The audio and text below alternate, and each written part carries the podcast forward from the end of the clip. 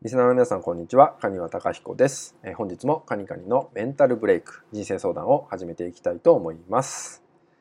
本日いただいているご相談は、えー、大事な用事の時に限って、えー、子供が体調を崩してしまいます、えー、これはねどうしたらよろしいでしょうか？といったようなねご相談になります。これ実は僕もですね小さい頃よくあったんですね。まあ、母親が何か大事な時大事な用事がある時に熱が出ちゃったりとか気持ち悪くなっちゃって戻してしまうってことがね結構あったんですよ。なのでねすごくそのお母さんの気持ちってね今思うとですけど分かってくるんですね。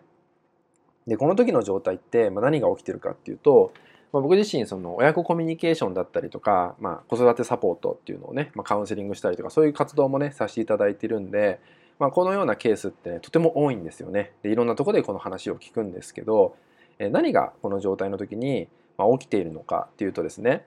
まずお子さんが何でそんな反応があるかっていうと、えー、お母さん自身とかねママさん自身を映している、まあ、鏡だと思っていただいてもいいのかなと思います。えー、ぜひ振り返っていただきたいんですけど、えー、大事な用事っていうのがねある時に、えー、もしかしたらねそのママさんにとってその大事な用事ってねすごく緊張してしまうことだったりとかもしかしたらね本当はやりたくないことだったりとかね気持ちがあんまり乗らないことだったりとかね仕方なくやっていることだったりとかねそういうことが特にあったりするとその反応をねお子さんが受け取るわけですよ。どういうことかっていうと子供たちっていうのは、まあ、僕たち大人と違って人の雰囲気っていうのを無意識に受け取る力が高いんですよね。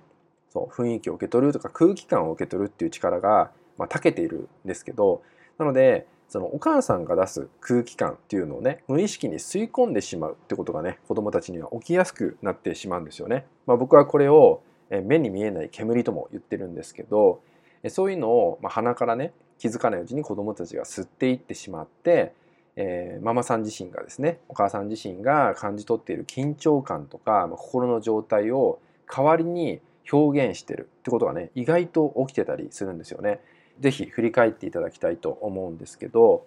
その時はですね、え、まずね、え、ママさん自身が、え、そのね幼児っていうものの出来事においてですね自分がどのように捉えているのか、まあ、緊張が強く起きてないか不安なことがないかっていうのをね振り返っていただくと、え、意外とですねお子さんのその大事な時に限って、ま、体調を崩しちゃうってこともねなくなってくるんですよね。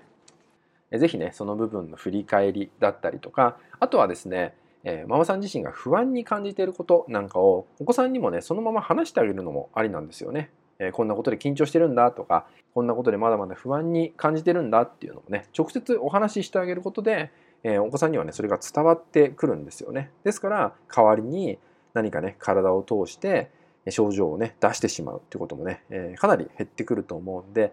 オープンにするってことも大事ですし自分の状態に気づいてあげるってことはね是非忘れないようにしてあげていただけたらと思いますのでねそんな自分自身の振り返りっていうのをね是非やってみてください。はい、それではね今回の内容は以上になります。最後まで聞いていただきましてありがとうございました。